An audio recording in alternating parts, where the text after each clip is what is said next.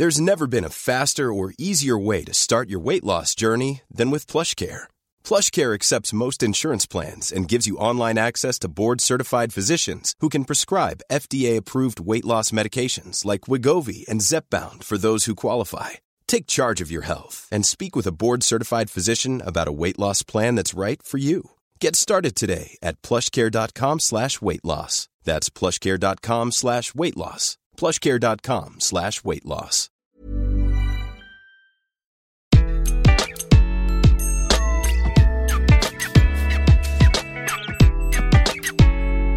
Bonjour, je suis Gaël Châtelain, bienvenue sur mon podcast Happy Work, le podcast qui va vous parler de bien-être au travail et surtout de la manière dont vous allez pouvoir l'améliorer chaque jour. Cette semaine, nous allons nous poser une question fondamentale. Faut-il être méchant au travail pour faire carrière? C'est super amusant parce qu'en fait, quand j'ai écrit ce titre, j'ai entendu d'ici une sorte de cri du cœur venant comme toute réponse. Oui, bien sûr qu'il faut être méchant pour réussir.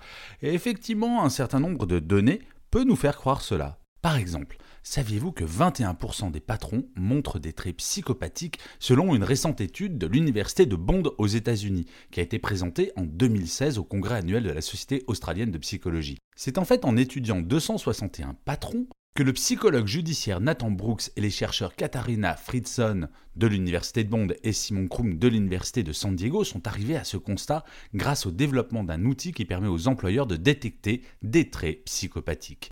Ce ratio, une personne sur cinq, est le même, selon Nathan Brooks, que celui que l'on peut trouver dans une population carcérale. Si l'on voulait comparer, environ 1% de la population mondiale pourrait être considérée comme psychopathe, mais certaines études estiment que le taux réel serait davantage proche des 4%. Et en fait, cela dépend des branches de métier. Le taux de psychopathe varie toutefois beaucoup. Une étude canadienne qui a été réalisée il y a quelques années, certes, en 2012, par le psychologue Robert Haar, estimait que 10% des financiers seraient atteints, voire plus encore à Wall Street.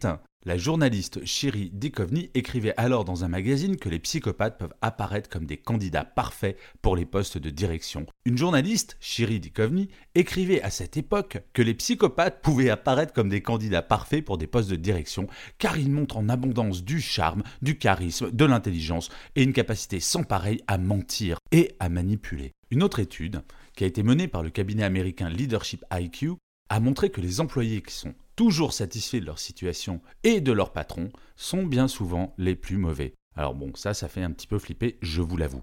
Parce que l'opposé, c'est que les employés râleurs et médisants seraient les meilleurs. En rebondissant sur cette étude, Hamid Hakini a détaillé les profils qui ressortent le plus fréquemment. Et il y en a un que je trouve absolument extraordinaire. Quand on parle de méchanceté, le pervers narcissique, c'est un petit peu la Rolls-Royce du méchant.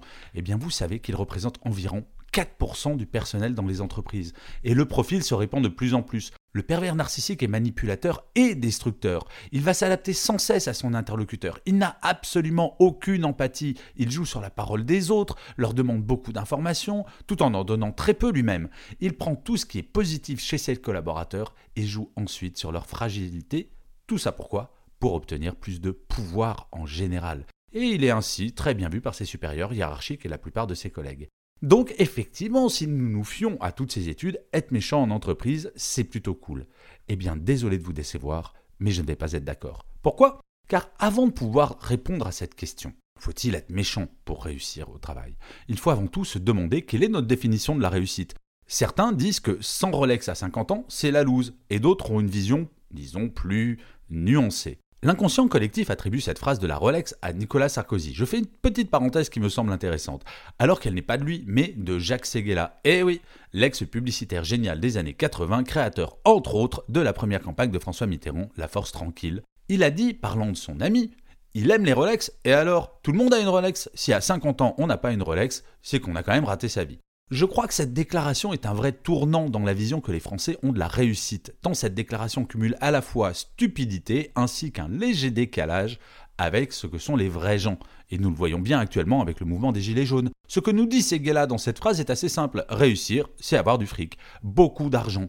Pour mémoire, la Rolex la plus nulle, vraiment la Rolex du pauvre, elle s'appelle la Oyster et elle coûte tout de même un tout petit peu plus de 3000 euros. Cette phrase serait probablement passée inaperçue dans les années 80, mais là, elle marque la fin définitive d'une époque que l'on a parfois appelée les années fric. Je vais vous rappeler un petit quelque chose. De 1986 à 1987, sur TF1, Bernard Tapie avait une émission qui s'appelait Ambition. Et oui, imaginez-vous aujourd'hui à la place de Danse avec les stars ou tout autre programme comme The Voice, une émission consacrée à la réussite en entreprise. Franchement, je pense que les audiences ne seraient pas au top top, comme on dit. Une chose m'a frappé et m'a vraiment marqué lorsque j'avais 18 ans. À l'époque, avant d'entrer en école de commerce, il était totalement obligatoire de faire ce que l'on appelait un stage ouvrier.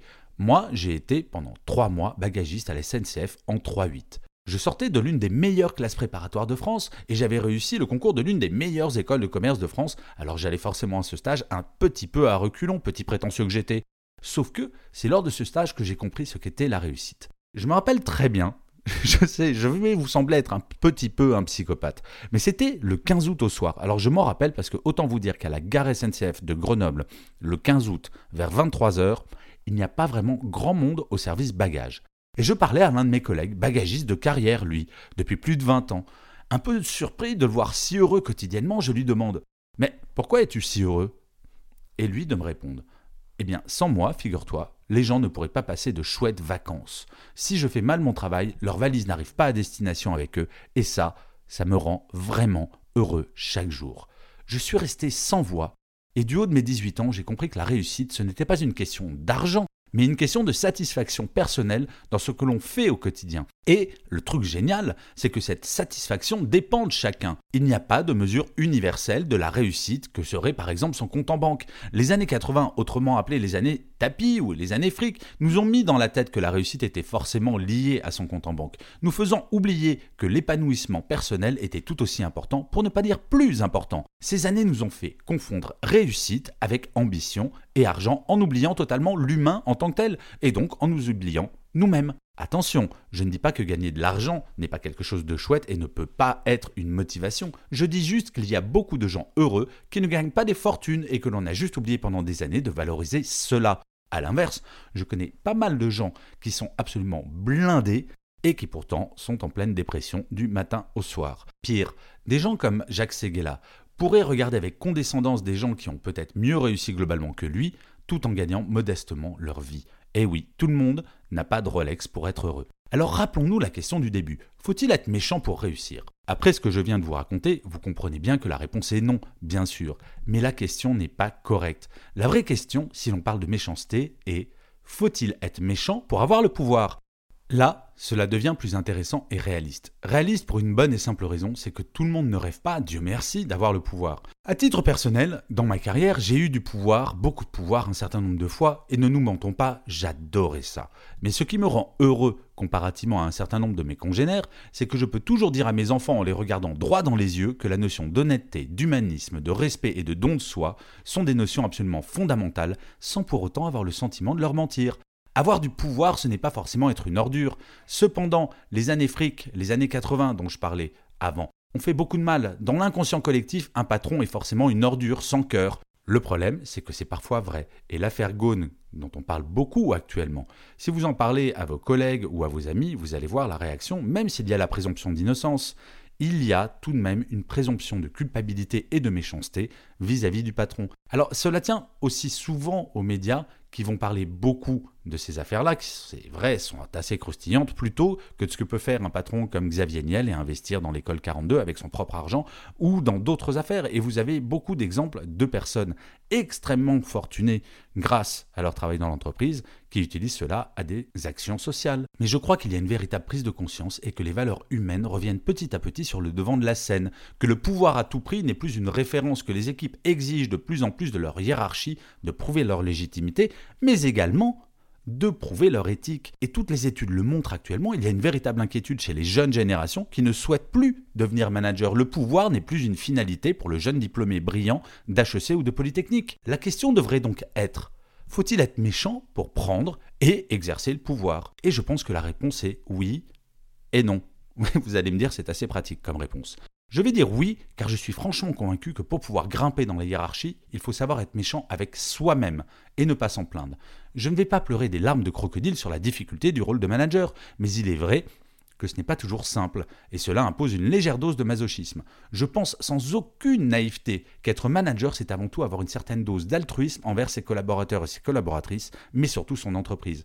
Pour cela, il faut savoir assez souvent se faire passer au second plan. Par contre, même si certaines études font un parallèle entre les traits psychologiques de grands patrons avec ceux d'un serial killer, comme nous l'avons vu plus haut, je pense que ce type de management et de comportement est totalement dépassé et contre-productif. Il suffit pour cela d'écouter mes autres podcasts pour vous en convaincre. En conclusion, vous l'aurez compris, je ne pense pas qu'il faille être méchant pour réussir. Et j'ai beaucoup d'exemples de réussite qui se font sans écraser son voisin, trucider son collègue ou malmener ses collaborateurs, tricher, à tout va, et gruger. De plus, réussir sans méchanceté présente deux avantages absolument majeurs qu'il ne faut pas négliger. Le premier avantage, il est toujours possible de se regarder dans la glace le matin sans avoir honte d'avoir jeté à la poubelle un certain nombre de ses propres valeurs. Se sentir en phase avec ce que l'on est et pouvoir penser sans douter que l'on est quelqu'un de bien, c'est le début du bonheur, je pense. Et attention, ne pas être méchant ne veut pas dire se laisser faire, il faut surtout pas confondre gentillesse et naïveté. Le deuxième avantage, selon moi, Réussir, c'est comme construire une maison, ça ne se fait pas du jour au lendemain. Et comme une maison, si les fondations sont solides, la réussite sera durable et elle pourra aller très très haut. Généralement, réussir en étant méchant ne fait qu'une seule chose, créer des ennemis qui vous attendront toujours au tournant et ne vous aideront pas le jour où vous en aurez besoin. J'aime beaucoup ce proverbe qui dit Quand tu montes à l'échelle, souris à tous ceux que tu dépasses, car tu croiseras exactement les mêmes en redescendant. Et, de vous à moi, je pense qu'il est plus simple de gagner de l'argent que de trouver un sens à sa vie, un bon équilibre et d'être tout simplement bien dans ses baskets. Je vous remercie mille fois de m'avoir écouté. À la semaine prochaine. Prenez soin de vous. Even when we're on a budget, we still deserve nice things. Quince is a place to scoop up stunning high-end goods for 50 to 80% less than similar brands. They have buttery soft cashmere sweaters starting at $50 luxurious Italian leather bags, and so much more. Plus, Quince only works with factories that use safe, ethical, and responsible manufacturing. Get the high-end goods you'll love without the high price tag with Quince. Go to quince.com/style for free shipping and 365-day returns.